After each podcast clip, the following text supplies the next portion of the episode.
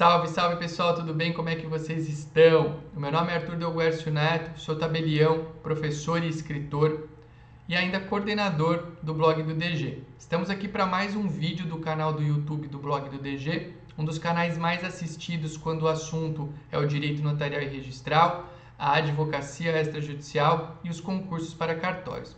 Antes de começar, o nosso conteúdo de hoje, eu quero te convidar a entrar no site do blog do DG, que é o www.blogdodg.com.br e lá baixar uma e-apostila gratuita sobre o tema Os 10 artigos legais essenciais para conhecer a atividade notarial e registral.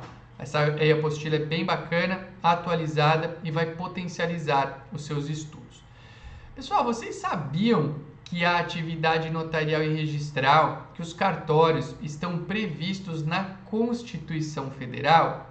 Pois é, se você não sabia, fique sabendo agora, é, porque o artigo 236 da Constituição que está aqui na tela prevê que os serviços notariais e de registro são exercidos em caráter privado por delegação do poder público. Esse é o caput do 236.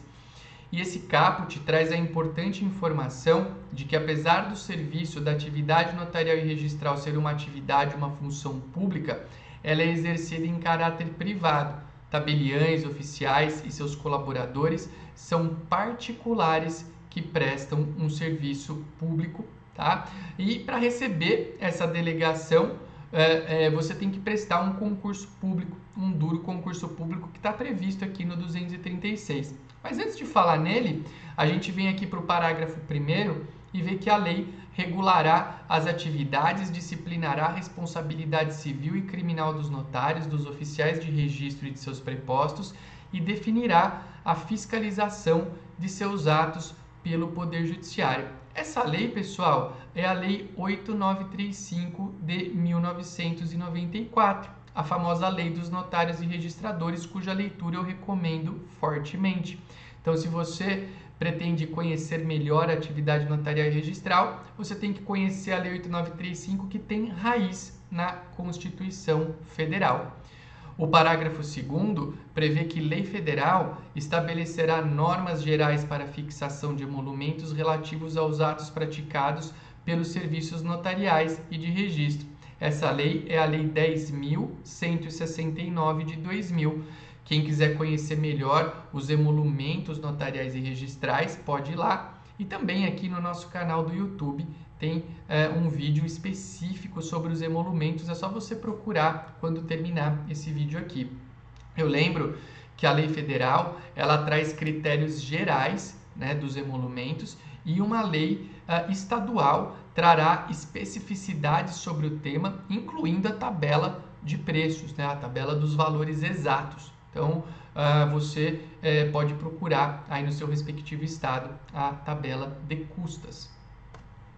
Parágrafo 3 o ingresso na atividade notarial e de registro depende de concurso público de provas e títulos, não se permitindo que qualquer serventia fique vaga sem abertura de concurso uh, de provimento ou de remoção por mais de seis meses. Aqui a gente tem a questão do concurso público que é obrigatório para o ingresso na atividade notarial registral, não tem titularidade sem concurso público, né? por mais que às vezes uh, tentem algumas manobras aí, tem uma PEC famosa, que é a PEC 471, que fica indo e vindo aí no ambiente dos concursos, mas para ser titular tem que prestar concurso. O concurso de provimento está previsto nos artigos 14 e seguintes da Lei 8935 e na Resolução 81 do CNJ.